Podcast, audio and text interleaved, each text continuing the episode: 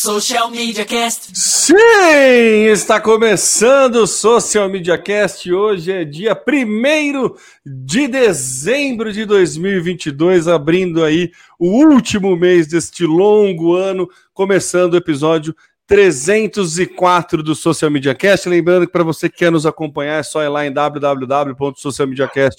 www.socialmediacast.com.br, facebook.com barra socialmediacast, youtube.com barra socialmediacast, linkedin.com barra company barra socialmediacast, acho que se digitar barra socialmediacast ele, ele, ele direciona, mas a, a, acompanhe a gente lá no LinkedIn, a gente não está conseguindo fazer ao vivo no LinkedIn porque precisamos de 150 seguidores, é, entramos tarde no LinkedIn, eu sei, mas para você que quer acompanhar ao vivo esse podcast é lá no youtube.com barra socialmediacast, também no Facebook, a gente grava todas as quintas-feiras por volta das 8h30 né, de, da manhã aí. Mas esse é um podcast. Se você quer ouvir na hora que bem entender, é só assinar no seu agregador preferido de podcast.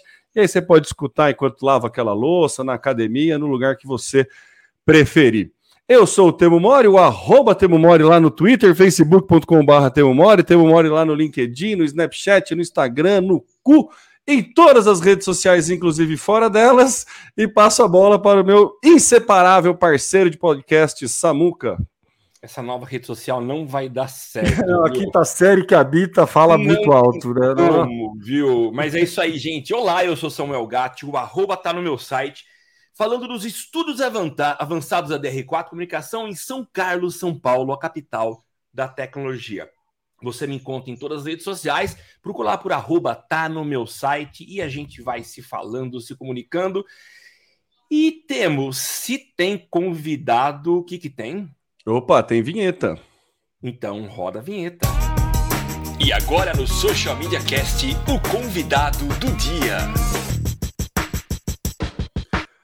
Samuca, o convidado de hoje é muito especial, assim, faz algumas décadas que eu tô tentando marcar com ele aí, foi batido, foi de... Acho que nunca alguém aceitou tão rápido e, e teve agenda tão rápida quanto o Matheus, Matheus Mansur. É, ele é profissional, ele é estatístico, trabalha com marketing e também com neurociência.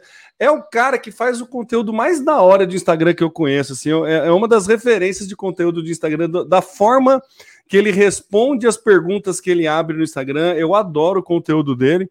E ele fala, dentre outras coisas, de estatística, marketing e neurociência. É por isso que a gente trouxe aqui. Recentemente ele fez um comentário a respeito da Black Friday.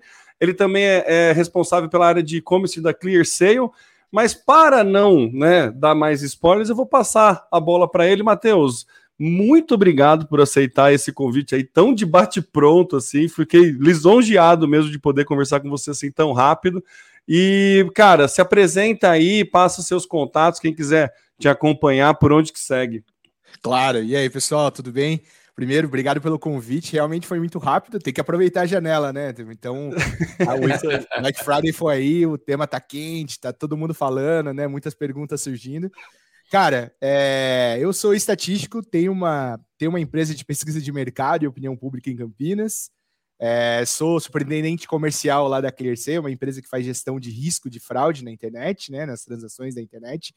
Então eu acabo gostando de falar de tudo um pouco, tanto negócio, tanto marketing, um pouquinho de estatística, que eu falo bastante no meu Instagram. Quem quiser me seguir lá, arroba Matheus Mansur, Matheus com, com TH, Mansur com dois S, só seguir lá. É, também gosto muito de board game, e eu vejo que você tem umas caixas de board game, às vezes, nas suas transmissões lá, cara. Ah, eu ia mandar uma foto para você, esqueci da coleção, cara, que eu tenho. É, minha, esposa. Então... minha esposa também é estatística, também trabalha na Clear Sale. Foi por conta dela que eu conheci, o, que eu comecei a te seguir. E a também, Mariana, também né, é, é, é, viciado em board game. Não, total, cara. Sou, sou bastante. Gosto bastante de board game aqui. Tenho até um canal meio meio escondida, assim, sou de board game, mas é legal, depois te passo, bonitinho. Ó, oh, quero saber, vou acompanhar. É. E aí eu comecei a fazer, cara, me interessar sobre neurociência um pouco um tempo atrás, estou fazendo pós-graduação nisso, e mistura um pouco do comportamento humano, a parte de negociação comercial, é, a parte de, de negócios, então isso me interessou bastante. E aí, há pouco tempo atrás, eu comecei então a abrir essas caixinhas de pergunta, às vezes todo dia, né? No começo foi, a gente está tentando aí na consistência fazer pelo menos três, quatro vezes por semana, né? Para manter um ano aí.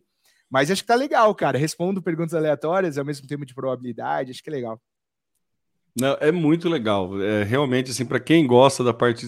É, é, é, aquela resposta mais densa, com base, enfim.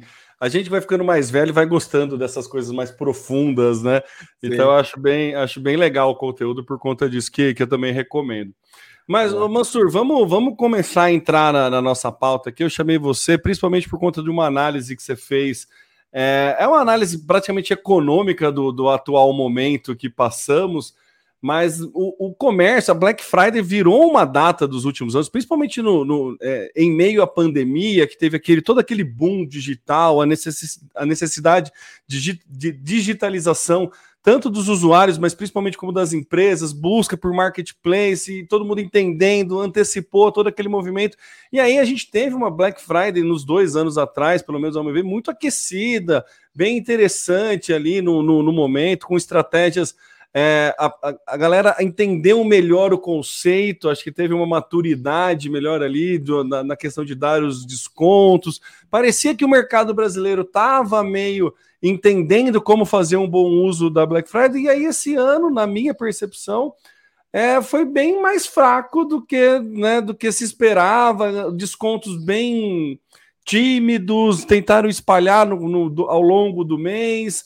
Teve um trabalho ano passado da Semana da Pátria também para afastar um pouco do Natal, porque acabava prejudicando né, as compras de Natal. Então, assim, eu queria que você falasse para a gente primeiro por que, que essa Black Friday assim, não foi tão, tão, tão quente, né? Se a Copa do Mundo influenciou, enfim. Mas, e, e assim, o que, que você enxerga para os próximos anos de Black Friday? Assim, a gente veio no movimento de crescente, de repente dá uma esfriada. É uma coisa atípica por conta de momento? Você acha que vai aquecer de novo? Como que você enxerga isso? Perfeito. Cara, muitas coisas na minha cabeça enquanto você foi falando, então se eu me perder, me recupera aí, manda uma pergunta de novo, tá? Mas assim, acho que na minha cabeça tem um, um racional por trás, né? A gente tem, então, um ano muito ruim para o varejo, muito ruim para o varejo, por quê? Porque a gente teve uma inflação alta, um poder de consumo muito baixo, inadimplência, endividamento das pessoas já muito alto, ou seja, crédito também, é, empresas de crédito cedendo menos crédito para o mercado. Então, tudo isso, né, a tempestade perfeita, assim, né, de tudo, tudo causando para chegar até o final do ano com metas não atingidas, etc. Ainda a gente teve aquele respiro da Copa. Mas todo o planejamento do varejo, a gente já sabia que esse ano não era um ano muito bom, né? A gente tinha uma expectativa positiva que o último tri seria aquecido por conta da Copa, Black Friday, Natal. Mas a gente tinha aí um pé atrás possível que as pessoas ainda não compraram. Então, assim, é, a gente entrou positivo, mas sabendo do conservadorismo de todo mundo. Porque as conversas que a gente tem com o varejo hoje é muito do tipo: estamos tratando um ano de ganho de eficiência, estamos tratando um ano de recuperação de margem ou de redução de custo. Então, muita gente cortou coisas, né? A gente viu várias notícias aí na internet, muitas, muitos, muitas empresas de tecnologia cortando muitas pessoas, né? Muitos, muita, é, muita gente, assim, em porcentagem, 10, 15, 20% de, do seu quadro de funcionários. Então, foi um ano de eficiência, foi um ano realmente de reduzir custos e segurar as pontas. Isso tudo calha, na minha opinião, que a gente não ia ter promoções muito agressivas. Tá todo mundo buscando margem, né? Tá todo mundo buscando ao recuperar alguma coisa. Não ia ter uma promoção absurda. Primeiro. Segundo, o consumidor não ia comprar. Então também aquele volume que a gente viu em 2021, 2020, também não ia ter. Terceiro, a gente sai de uma pós-pandemia, né, entre aspas ainda, em várias ondas, mas bem menos críticas do que 2020, 2021, onde as pessoas já voltam à normalidade, onde 2020, 2021 você tem uma, uma um viés que está todo mundo comprando na internet. Então, aqui na ClearSale, a gente até fala, né? Tem, a gente tem que comparar o crescimento de 2019 com 2022. Tudo bem que não é a melhor comparação, mas 2020 2021 foi outlier. Então, a gente teve um boom na internet, um boom de digitalização, todo mundo querendo vender na internet, como você falou, todo mundo indo para marketplace, vender seu produto, dando um jeito de sobreviver de verdade na pandemia, e você acaba tendo um, um, aumento ou um aquecimento do mercado digital. Então, acho que esse é um viés que eu colocaria, tomar cuidado com esse viés do, do boom da, da pandemia ali. Se você comparar esses três anos, a gente fez uma comparação aqui é, interessante.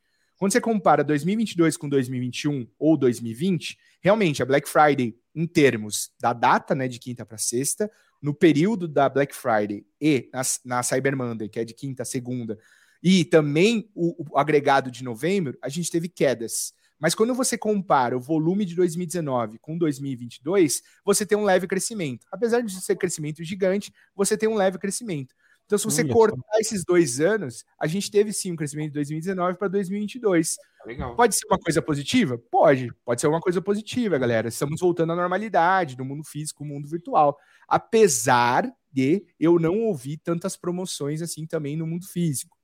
E uma, um gatilho bastante que eu estou falando nas entrevistas é que ano passado e outros anos eu via bastante varejo investindo em marketing, investindo na data em si. Né? Ano passado a gente teve duas TVs, né? dois canais de, é, de comunicação grandes aí fazendo shows né? com várias bandas, vários âncoras assim na hora da Black Friday, na quinta para sexta. E esse ano a gente não viu, a gente não viu tantas, tantos investimentos assim como a gente viu no passado. Então, somados tudo isso, somado tudo isso, eu acho que a gente já tinha uma expectativa de não ser um boom na Black Friday. É, e, e, aconteceu que o volume foi baixo e não teve tanta promoção e o, a, o consumidor ficou um pouco desanimado. Eu senti, pelo menos, teve um, aí uma, uma insatisfação com as promoções. E, e, e aí, tirando tudo isso, é minha análise resumida, a gente pode entrar no detalhe de cada uma, mas tem um, um ponto que eu joguei na, na, internet e continuo falando com meus amigos que trabalham nessas, nessas redes de varejo aí, que é o que, que será que o varejo tem que fazer no que vem é, com relação à promoção? A gente tem que, então, dividir ela em novembro inteiro. Minha opinião é, é contra isso, mas a gente pode conversar mais sobre isso. Ou concentrar novamente a, a data do Black Friday como era em 2018, 2019, 2017, por exemplo. Então, acho que tem bastante coisa para a gente falar hoje aí, Tem. Ah, com certeza. É, Samuca, quer fazer alguma consideração? Posso emendar aqui? Ah, vai emendando o tema. Estou por enquanto de espectador. não, eu achei interessante essa tua a, a análise. Eu não tinha pensado para, né? Na verdade, o, o que enviesou o nosso sentimento de que a, a Black Friday não foi tão boa foi justamente o sucesso dos dois anos anteriores, que foram anos atípicos. Né? Não, eu não imaginava que comparado com 2019 te, é, haveria um crescimento. Eu imaginei que tipo seria igual ou pior, acho que por conta desse sentimento, principalmente por conta de não ver tanto varejo físico também fazendo grandes promoções, vitrines com muita, né, aquelas call to action, né, Black Friday, né, o mês inteiro. A gente via todo esse, esse movimento aí que até virava virava piada, virava meme. Então acho que faz bastante sentido é, essa análise, principalmente por assim, para a gente é, primeiro se ambientalizar, entender o que aconteceu, né? Não Sim. chegar falando, ah, Black Friday acabou, era um movimento que a galera não, não, não vai colar mais. Eu acho que é uma data que é, ainda assim é importante pra, pra, para o varejo. Não sei em termos de volume se vai continuar tendo é, a mesma não, é, é relevância. É, é, um, é, um, é uma promoção grande, cara. Muita gente comprou, a gente teve um volume alto, né? Se a gente for falar em volume, a gente teve um volume de bilhões de reais na data. Então, é, cara, tem, tem, tem mercado, tem espaço. É, só Você só não pode desanimar com a comparação, né? Tem, a gente tem que fazer estratégias melhores, etc. Mas o, a data ainda é importante, né? A gente não pode deixar isso para trás. A data é bem importante. Eu acho que teve a Copa que influenciou, esqueci de falar disso também, porque na teoria, quando a gente fala de consumo, a gente tem muita gente que compra na espontaneidade, né? Naquela, putz, vou comprar uma promoção. Às vezes nem pesquisou preço, tá comprando naquela promoção de 2% de desconto do padrão, né? Bem pouco. Mas compra. E eu percebi com a Copa, e a verdade é, todo mundo dispersou, né? Não tem como fazer, cara. As atenções Não. estão nos jogos, né? Uhum. E pós, pós o jogo do Brasil, ficou meio, é, aquela, puta, volta a comprar, volto pra internet, eu fico aqui no show, fico tomando uma com os amigos tal. Então, eu acho que sim teve uma dispersão. E aí, por isso que eu acho que o varejo tem que repensar, porque a estratégia contra esse movimento da Copa foi dispersar a Black Friday no mês de novembro. Então a gente tem bastante coisa para pensar para o ano que vem. Você acha, você, você pontuou que é, é, é, muito natural esse movimento do brasileiro de fazer a Black Week ou Black November e de prolongar, né? É, eu também, assim, por mero achismo, tá? E aí eu quero a tua opinião por conta disso, para tirar do meu achismo. Eu entendo que acho que seria mais interessante estrategicamente manter num dia só por conta, inclusive, de um podcast que eu ouvi há muito tempo atrás, que ele explica da, a neurociência da Black Friday. Eu quero aproveitar a tua presença aqui para falar. Que basicamente, quando você tem uma opção de compra, sua opção de compra é sim ou não, né? Ah, eu compro ou eu não compro. A hora que vem um desconto muito agressivo, você fala, ou eu vou comprar barato ou caro. Então a sua opção de não compra acaba sendo reduzida, e é por isso que ter prazo e, e momento ajuda muito na compra impulsiva. Então, eu entendo que, como estratégia para varejo, manter somente na Friday, mesmo somente na, na sexta-feira, pode ter mais interessante volume. Você tem toda uma dificuldade de logística, tem toda uma questão de estrutura de rede, estrutura de rede logística para poder atender aquela data. Mas eu tendo a imaginar que sendo num dia só, o volume de compra por impulso seja maior do que ao longo do mês. E quanto mais compra por impulso, em tese, melhor para o, o, o varejo em si. O é, que, que você acha disso? Você acha que faz sentido? A ideia de jogar no novembro inteiro, de diluir no novembro inteiro, é para não prejudicar tanto o Natal ou é uma ideia só para tentar vender mais durante mais tempo? É, na verdade, sim. É...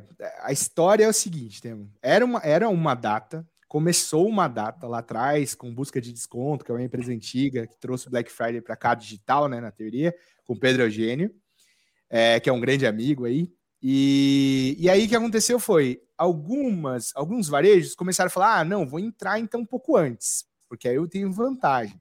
Ah, vou entrar um pouco antes, um dia antes, aí eu tenho vantagem.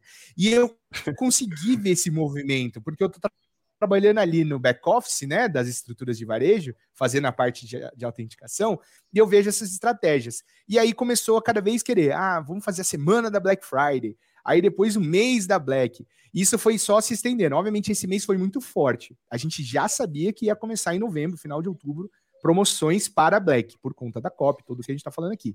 Mas esse caminho está vindo. E se a gente não começar a organizar o mercado né, dos varejos, falando assim, galera, vamos tentar se limitar a um ou dois dias no máximo, porque realmente eu, eu acredito nessa teoria também. Eu acho que a, a intenção de compra, é, o problema da escassez, né? Quando você fala, cara, é só hoje, você não vai ter essa promoção sábado. Ou você compra agora, você não vai ter mais essa promoção, ou esse desconto. Cashbacks agressivos. Tudo isso é, é tem, tem que ter limitação, tem que ter aquela, aquela vontade de comprar naquele dia faz com que as pessoas comprem mais.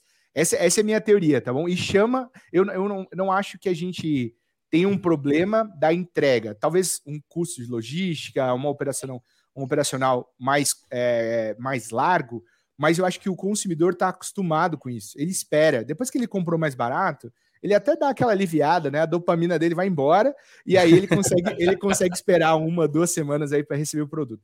Então, assim, acho que para o consumidor, esperar receber mais um produto que ele conseguiu ter uma, uma margem muito grande na KVC dele de uma promoção, acho que faz mais sentido.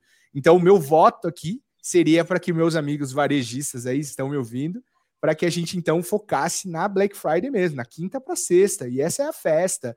Tem que ser no físico, tem que ser é, no virtual. Acho que é muito legal isso, cara. Tem que ser isso, tá? O Pedro Eugênio, se eu não estou enganado, era aqui de São Carlos, é, e acho que ele foi quem criou a primeira, a, a primeiro a hospedagem de site, no, na época não se falava nisso, né? É... O domínio blackfriday.com.br é dele, né? É, ele que ele trouxe. Tem, ele, a Eudin Digital também, ele tem uma, uma empresa disso. Isso. Inclusive com, com um amigo meu também, com o Juruna, que é amigo meu também. Mas enfim. Mas é, eu, eu, assim, eu, não sei. Uh se já não existe aí uma certa contaminação na Black Friday aqui no Brasil. Eu, eu lembro, eu, eu estive há algum, uns cinco anos, exatamente no dia, na hora da Black Friday, eu estava entrando no Walmart nos Estados Unidos, e, cara, que loucura que é aquilo. Eles levam muito a sério, é cultural, faça fila para entrar, para aproveitar. É, e a gente vê que aqui no Brasil a gente tem já uma cultura da tal Black Fraud, né? Então são dois opostos lá, a promoção é levada a série e aqui parece que a coisa ficou meio assim, a gente não sabe se é ou não é, né? Não tem uma questão cultural aí que influencia também? Será que talvez um não resultado satisfatório não seja em função um pouco do descrédito que foi sendo construído ao longo desses anos? Ah, tem, tem, tem uma certa influência sim, Samuel. é, na minha cabeça, é o seguinte: nos Estados Unidos, você tem incentivos fiscais para eles fazerem isso, né? Então eles precisam aproveitar essa época do final do ano para desovar estoques, senão eles repagam o imposto daqueles estoques parados quando vira o ano. Tem um negócio assim. Por ah, isso que eles queimam muito estoque no varejo físico. E o forte deles é físico. Agora, obviamente, com a Amazon entrando no Black Friday digital, mas o forte mesmo deles é focado no físico. Sempre foi, né? Aquelas avalanches de pessoas entrando assim no, no, na loja. E no Brasil, obviamente, você tem o brasileiro, né? Que é uma variável bem, bem complexa. Maravilhoso. É, e aí, na minha opinião, é todo mundo espera um iPhone, sei lá, 13, 12, sei lá qual que tá agora, um iPhone com 30% de desconto. E não vai existir, né, pessoal? Não tem como existir um negócio desse. Então, acho que, na minha cabeça, é o seguinte: eu acho que sim, tem uma desconfiança, tem a, a Black Fraud, que a gente ouve bastante, né, nas comunidades aí de amigos. A gente tem que fortalecer que a, a Black Friday é uma promoção e deveríamos usar para diminuir o estoque, vender produtos parados, realmente ter promoções disso. Agora, é, para produtos de alta linha que recém foram lançados, a gente não tem muito milagre mesmo para o varejo, senão o varejo vai ficar sem margem, vai ficar sem, sem como vender, não vai ter grana infinita para injetar no varejo para fazer essas grandes promoções. Então, eu acho que assim, tem uma desconfiança? Tem, mas dá para fazer promoções com muitas, muitas estratégias. Por exemplo, teve dois segmentos que, para mim, é, foram bem importantes nessa Black, tá? Viagens, eu vi muitas promoções de viagens. Aliás, eu nem sei como eles fazem tantas essas promoções de viagem. Sei lá, 23, 24, vendendo viagens futuras, assim, né? Talvez tenha uma estratégia aí de, de investimento desse, desse dinheiro na, no caixa. É, e tem eletrodoméstico também, que foi, uma, foi a, a, a, o segmento que mais vendeu nessa Black. Então foi legal. Eu acho que essas duas coisas as pessoas conseguiram comprar de uma maneira é, menos agressiva, mas conseguiram comprar. E a gente viu alguns cashbacks importantes, né? Melios fazendo cashback, outros cashbacks agressivos. Mas, vou falar para você, não foi um cashback igual no passado. No passado a gente teve muitas opções de cashback, Buscapé, Melios, AMI, a gente teve vários cashbacks Zoom, né? importantes. Né? O Zoom fez, é. Então, eu acho que assim, a desconfiança existe, a gente precisa quebrar isso. A gente precisa também ser consciente que não vai ter promoção de iPhone, a gente vai ter promoção de estoque e tudo bem. E é diferente, diferente dos Estados Unidos, a gente não tem um incentivo para fazer isso. Lá eles têm. Então, acho que essas três coisas, assim, na minha cabeça, é o que junta. Agora, como mudar essa, essa perspectiva da, da Black Fraud? Não sei. É, vai ter que ser marketing mesmo, né? Marketing e execução decente, né? Quer dizer, levar a sério aquilo que. É, ou não, deixar claro, deixar claro na comunicação de que é produto de estoque. É. Sim. É. Tem, tem um negócio que eu vi grandes varejos fazendo, né? A gente via falar metade do dobro, né? Essa frase é. ficou marcada há uns anos atrás aí. E, e, eu, como conheço bastante gente do varejo, assim, eu vejo que eles estão disputando com isso. Cara, a gente não vai fazer isso, a gente não vai abaixar para depois aumentar. A gente não vai baixar. Então, existe uma conscientização das empresas mais sérias, as empresas que realmente pensam no, no, no capitalismo moderno, assim, né? Capitalismo 2.0, que eu acho que, que a gente ganha com isso. Então, eu até acredito, a maioria é boa. Então a gente tem que crescer com essas, com essas pessoas que são boas mesmo. É, eu é, entendo, sou né, otimista, assim como você, viu, Gonçalo? Acho que é, a gente vem atingindo uma maturidade de consumo, principalmente. Beleza, a gente teve dois anos aí que deu uma né, balançada, né, deixou a coisa mais turbulenta, mas a gente tem uma. Vem, o brasileiro vem alcançando uma maturidade de consumo para entender exatamente isso: que, cara, se eu comprar com muito desconto, vai demorar na entrega e tudo bem sabe? O Mercado Livre está fazendo entregas no dia seguinte, mas se eu pegar com super desconto, eu não vou receber no, no dia seguinte e tá tudo bem, sabe? Se eu pegar é, produtos com pequenos defeitos, também é uma coisa que eu vejo, já estou vendo crescer dentro do Mercado Livre, então tá tendo uma, uma transparência na, na forma de comunicar a venda que deixa. É, traz uma segurança para o consumidor e, e tendo essa transparência é, como estratégia de Black Friday, falando assim, cara, são só produtos parados, são só coisas que estão congeladas, a gente vai ter mais agressividade nisso, as novidades não vão entrar, sabe? Então, acho que, que, que, é um caminho, acho que é um caminho que, que pode não salvar a data, porque ela não corre, não, não acho que ela corre perigo, mas pelo menos hum, trazer uma maturidade para essa data, né? Que acho que sim, é isso, sim, sim. fica muito é. esperando é. 50% na, no, no iPhone, é isso. É, e a gente, acho que a gente, como eu falo, sempre a gente vive numa bolha, né? A gente tem que tomar cuidado com os vieses que realmente, pô, o Brasil é gigante, né? O Brasil tem, tem muita gente que compra, com é, a gente tem uma, uma gama de é, famílias de diferente, é, diferentes economias, diferentes status sociais. Então, assim, é, você tem muitos produtos que, que você não observa, né? Que você fala, ah, Black Fraud, pô, mas é uma TV de 50, 60 polegadas, que HD, que fala, que manda comprar no iFood, alguma coisa do tipo. Então, é outra realidade, né? Tipo, a gente tem coisas que realmente a indústria pode vender barato, e o varejo pode revender mais ainda com uma promoção no Black Friday, né? De produtos mais entradas, assim, né? Micro-ondas, torradeira, essas coisas que não tem um ticket médio tão alto, mas que dá para fazer alguma promoção grande. Então, acho que acho que tem espaço, Tem, acho que tem espaço. Acho que a gente ouve muito da, da, do nosso, das nossas redes aqui, né? Teoricamente, ah, Black Fraud, mas eu acho que tem promoção, cara. A gente só tem que achar elas. Eu, em 2019, para você ter em 2019, eu lembro, cara, eu comprei uma TV por conta da, da do cashback e tudo. Cara, tava muito barato, assim, muito barato. Então, talvez para nossa aqui seria esses, esses gadgets, né? Uma TV zona, uma coisa mais barata. Então, cara, é legal. Eu acho que tem, tem público para tudo e tem promoção para tudo.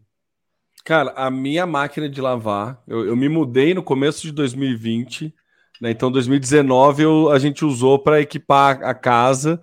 E a máquina de lavar, eu nunca, eu ainda monitoro e nunca achei tão barato quanto eu paguei em 2019. A mesma, até hoje, assim. Não, não, não.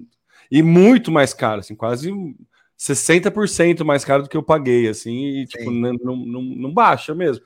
2019 realmente foi a coisa bem agressiva, assim. Foi. O que eu queria te perguntar, Mansur, assim, então, vamos lá, eu sou um varejista, um médio varejista, e como que eu me planejo, né, para estruturar aí, por onde eu começo a fazer um planejamento de campanha, de, de Black Friday, assim, pro ano que vem, sabe? O que, que eu preciso ter de consciência é, como varejo de que, que eu vou precisar estruturar, que hora que eu vou começar a comunicar, vou, sabe? Que, que, como eu, eu, me estruturo melhor, pensando, né? A gente chegou, acho que chegamos no consenso do que, que é o ideal para Black Friday, que seria no dia, é, só produtos de estoque. Como que eu é, convenço o mercado, entre aspas, ou convenço o meu consumidor e como eu me planejo para isso?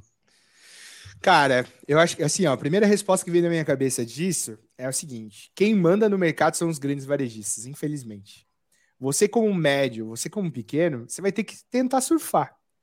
É, você vai ter que entrar nas datas dele, você vai ter que entrar nas estruturas de promoções dele. Então, assim, é, a primeira dica é observar, observar o que os grandes varejos vão fazer, né? Se eles vão começar antes, se eles vão só, só na data. Você tem que se jogar na mesma, na mesma intenção, na mesma intensidade. Você antecipar, para você que é médio, não vai fazer diferença. Ninguém vai olhar para você com uma, com uma janela de grande oportunidade. Só se você tiver realmente uma lista grande de clientes aí que já compram e vão recomprar em você. Então, acho que se você for médio, a minha primeira dica é, cara, tem que observar o mercado e seguir o que os grandes estão fazendo nesse quesito de promoção, tá?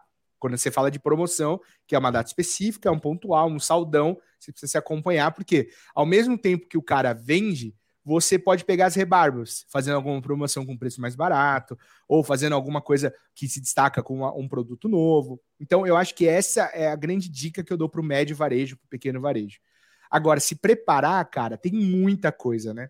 Acho que a gente, esse ano, por incrível que pareça, eu vi uma notícia no e-commerce Brasil, que é, que é o mantenedor lá dos e-commerce, que até hoje é bastante tempo, tá aí. Eles soltaram uma notícia que a gente teve muita paralisação de plataformas, né?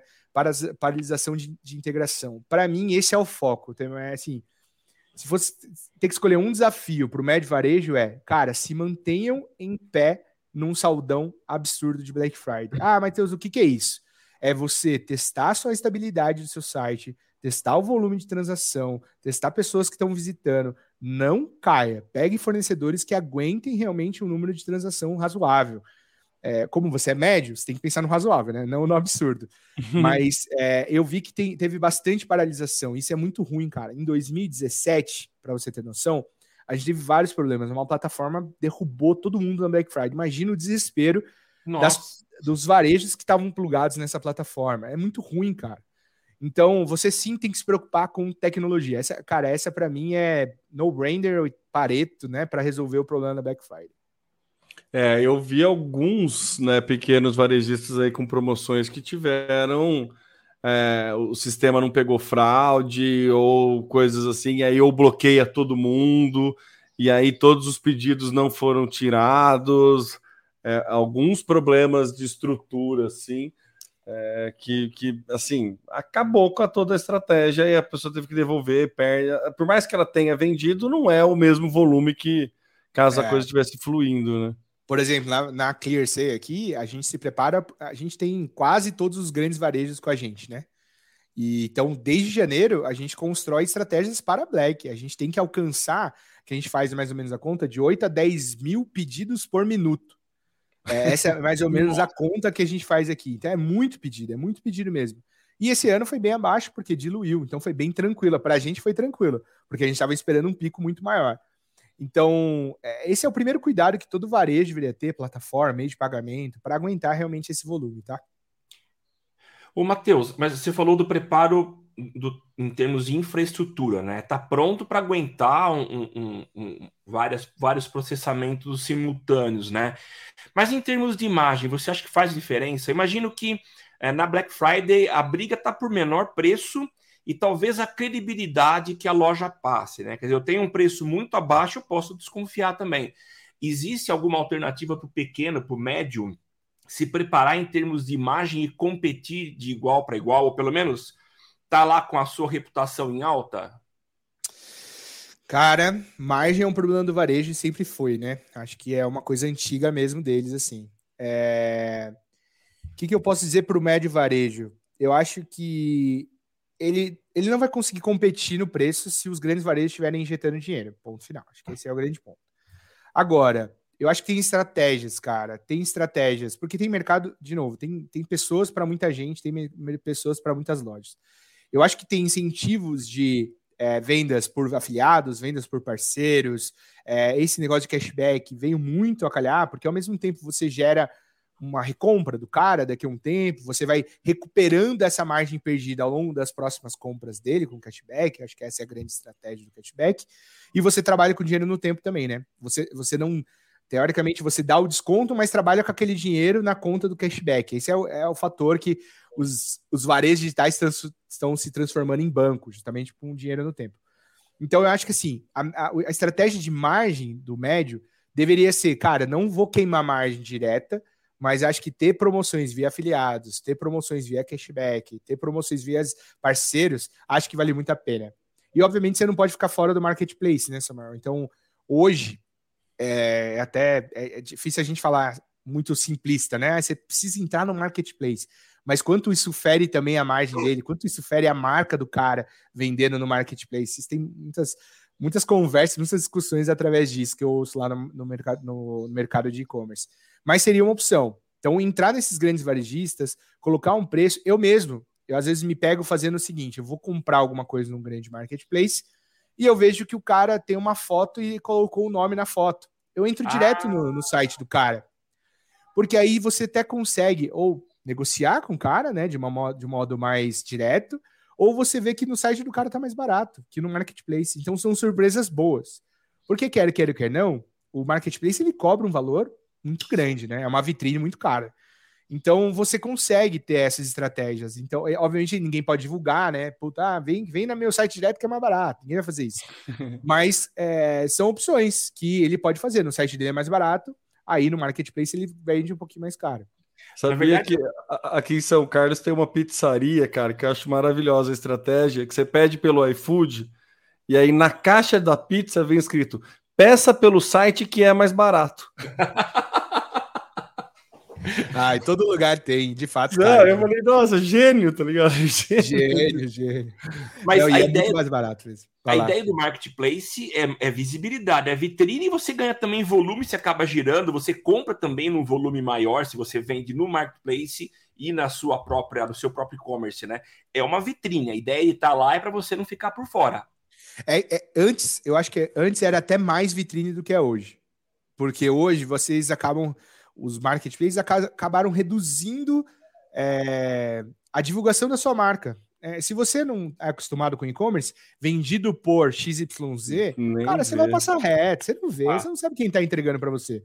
Então isso ficou cada vez menor. Antes era, era mais uma vitrine, hoje não, hoje virou uma estratégia mesmo, viu, Samuel? Acho que menos vitrine, mais, mais estratégia. Só que o problema é que você ganha corpo, né? Você ganha caixa, Sim. você ganha volume de venda. Então isso é importante. Eu fui no evento do, do XP, que é um, o maior evento de, de teoricamente, para pessoa física, né, que vendem dentro do Mercado Livre, foi muito legal, cara, porque eles dão todas as ferramentas para você vender no Mercado Livre. Eles querem que você venda mais, eles dão estrutura, eles têm um ecossistema gigante para que você venda mais. E eu percebi, eu não sou, não sou vendedor no Mercado Livre, mas eu queria conhecer um pouco. E eu vi que as pessoas discutiam ali é, mais no PF de como vender mais. Eu estou falando mil pedidos, no máximo. Estou falando de 500 pedidos mês. Para ele é bastante. Então dá para ganhar volume. Tem, tem como ganhar espaço. Obviamente é aquela velha história, né? Volume, demanda, e aí qual que é o seu preço, qual que é a sua margem. Sim. É, o Mercado Livre ele vem fazendo uma estratégia maravilhosa, principalmente de cashback, assim, de se tornar banco, já tem mercado pago, já entra assim, ele começa a amarrar por todos os lados, assim, e tá dando cashback em cripto já, né? Então, Nossa. eu, eu achei é, Ele tá dando cashback em cripto e ele tá ele financia já alguns alguns vendedores, ele já financia, cara. Se, se, você conversar com alguns que vendem lá, e depende do volume do cara, depende da especialidade do cara, eles são um banco já. Já financiam a compra, já financiam tudo pro cara. Caramba, isso eu não sabia, não. É. Que animal. E olha o poder de, de, de, de, investimento que você acaba tendo, né? A perna que você ganha, né? Para poder e, fazer investimento. E pensa assim, cara, tudo, todos os caras que vendem lá, é, eles não têm a dinâmica de ficar tirando dinheiro, né?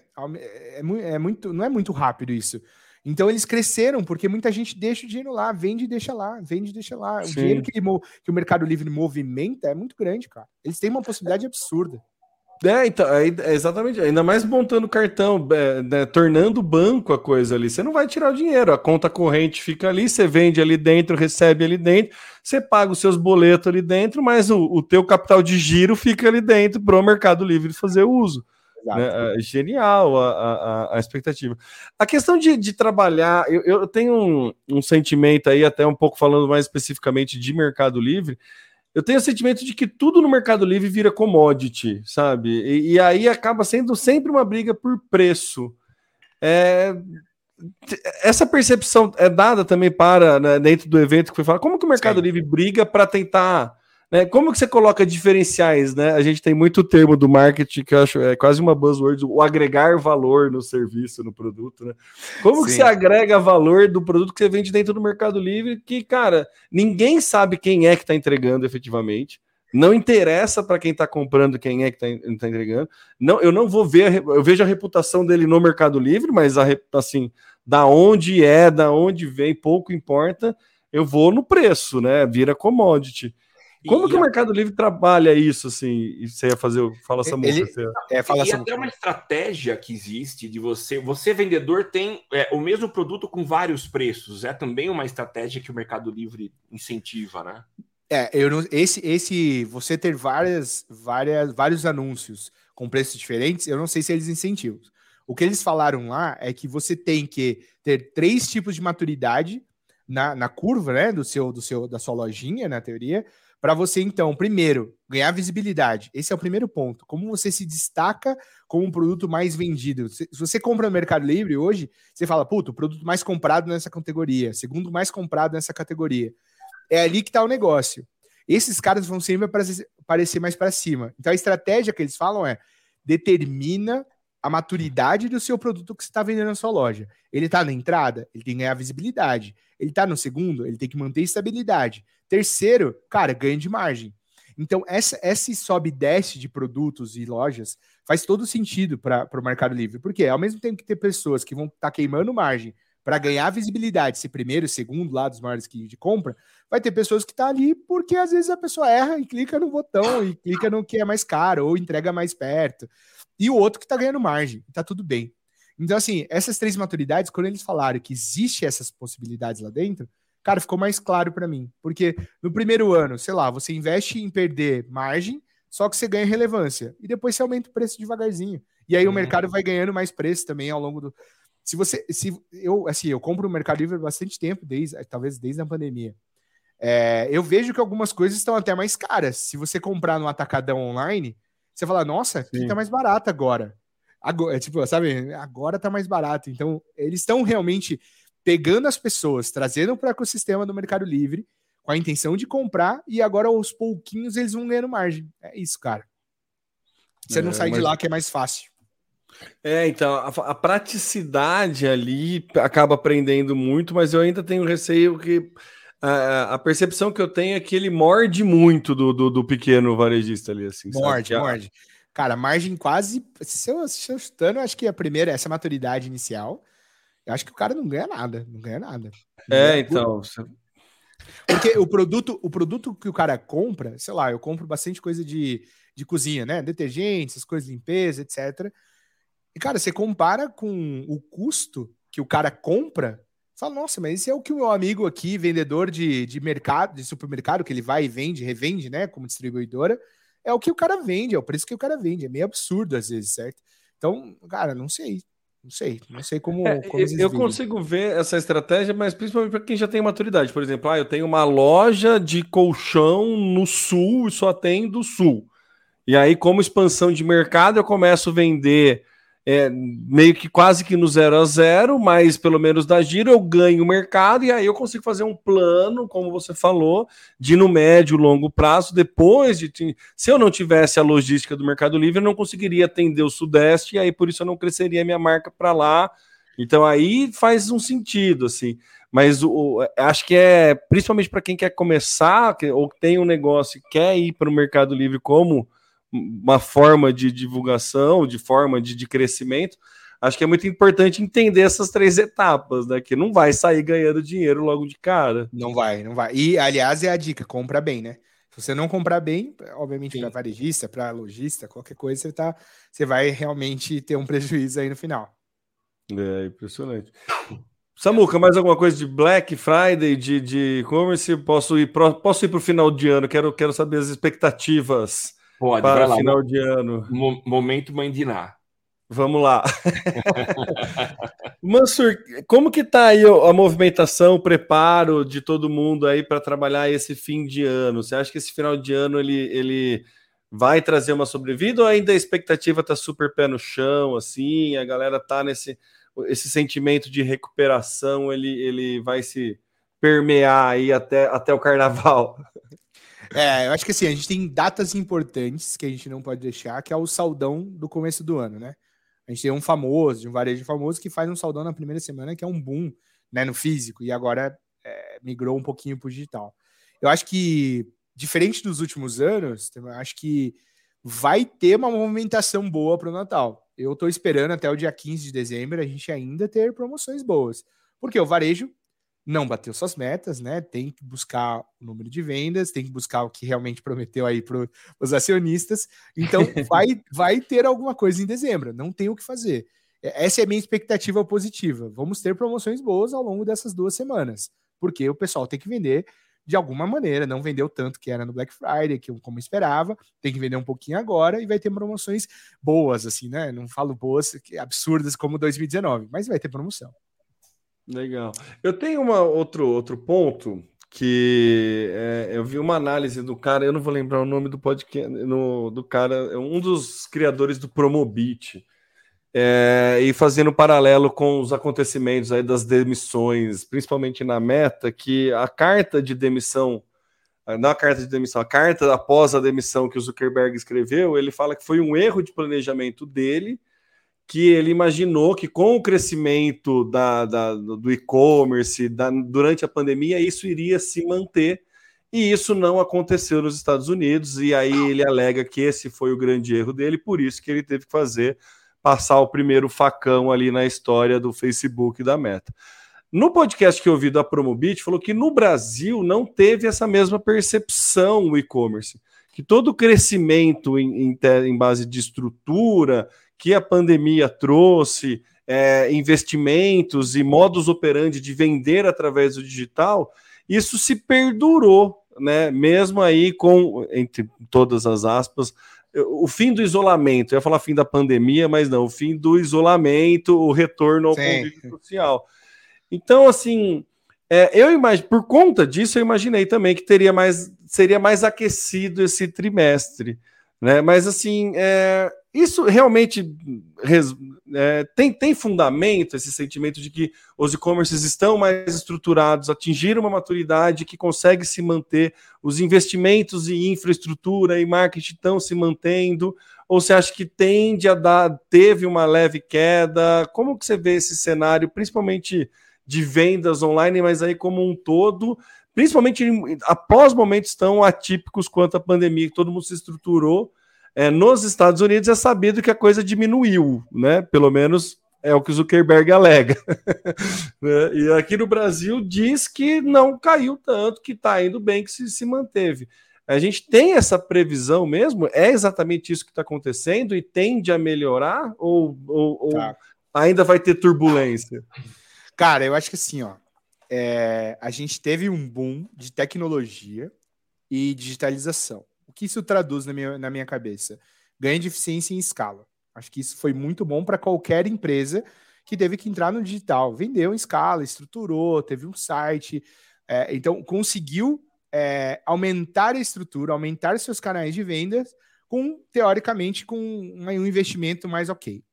É, o que ocorreu foi que muitas empresas de tech, ou seja, é, como a Meta, outras que a gente viu no mercado, elas tiveram um ano, uns dois anos, né, 2020, 2021, de boom de mercado, ou seja, cara, muitas empresas saindo para IPO, inclusive a ClearSale saiu no IPO ano passado. É, saiu no IPO é bom, né? No IPO.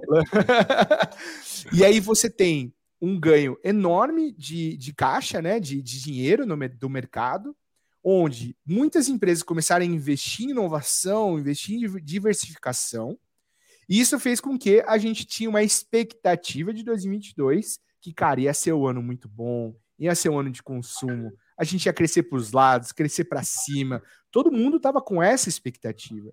Só que não realizou. A primeira coisa que a gente fez, para você ter noção, a gente divulga isso no mercado, né? Que foi nosso plano de equilíbrio aqui na ClearSale.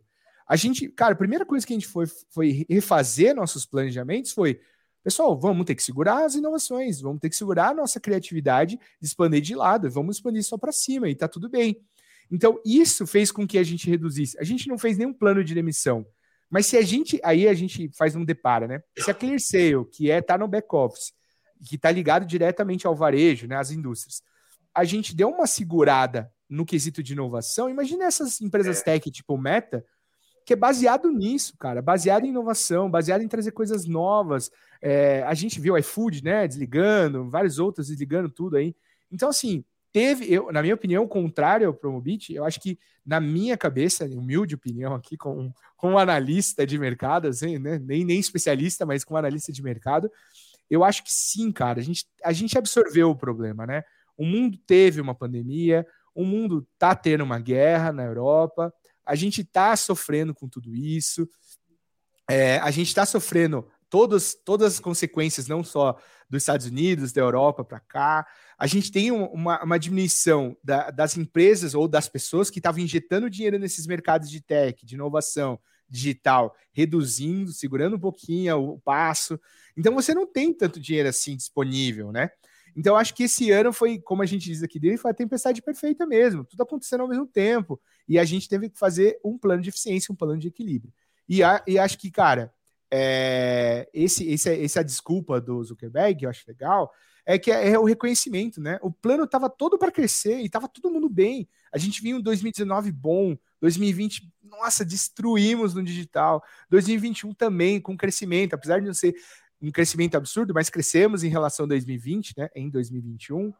É, então estava todo mundo com a expectativa alta e não se realizou, cara. 2022 não foi um ano bom e acredito que a gente ainda vai carregar algum, algum tempo esse, esse recuo da economia. É, essa aqui ia ser a minha próxima pergunta. Você acha que é, essa tempestade perfeita ela se prolonga até que momento que ela vai passar a ser um chuvisco? até depois vir brilhar o sol de novo? Cara, eu não sei, não sei. A gente tá bem conservador, assim, para primeiro semestre, né? O H1 que a gente fala. É, não, não pensando em investimentos altos, né?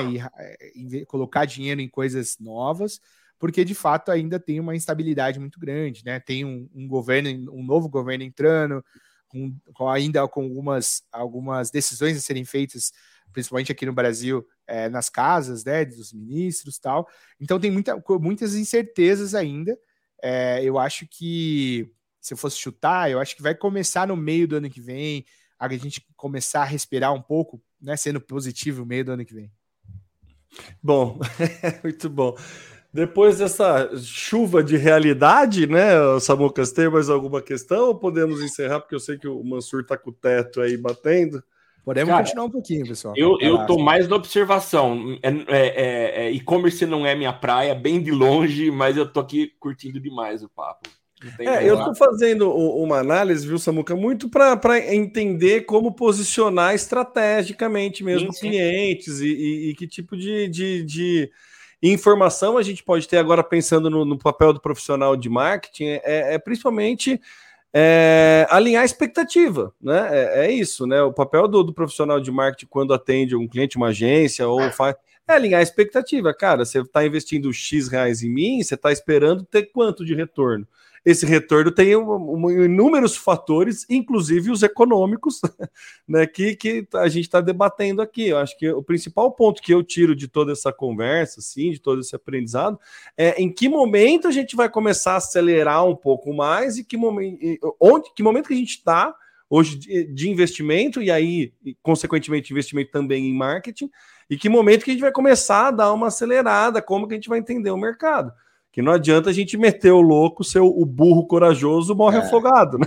Tipo, então, então é, é, é, tem que... é eu, eu, acho que tem um negócio legal que você falou, que me lembrou, é o seguinte: eu acho que a gente está entrando numa, num momento de ser mais estável. O que quer dizer isso para mim? Para quem vende no e-commerce, é ganho de um ticket médio. Então é como você investe para que o seu carrinho seja mais rentável num pedido só. O que, o que há alguns anos atrás, e até algumas chinesas aí grandes investem, cara, o ticket médio de 50, 100 reais é absurdo. Não dá para competir com um ticket médio desse baixo no mercado né, que a gente está falando aqui, com os, com os índices macroeconômicos ruins. Então você tem que, na minha opinião, para os, os, varejistas atuais, ou pensando nos markets, cara, pensa que esse primeiro semestre do ano que vem a gente precisa sobreviver, a gente precisa estar estável, né? A gente precisa estar pagando as contas, a gente precisa estar ganhando bem, a gente tem que ganhar eficiência. Então, vender na base de clientes, aumentar o ticket médio do, do seu pedido, porque tudo é transacional. Se você aumenta o ticket médio, você ganha mais eficiência.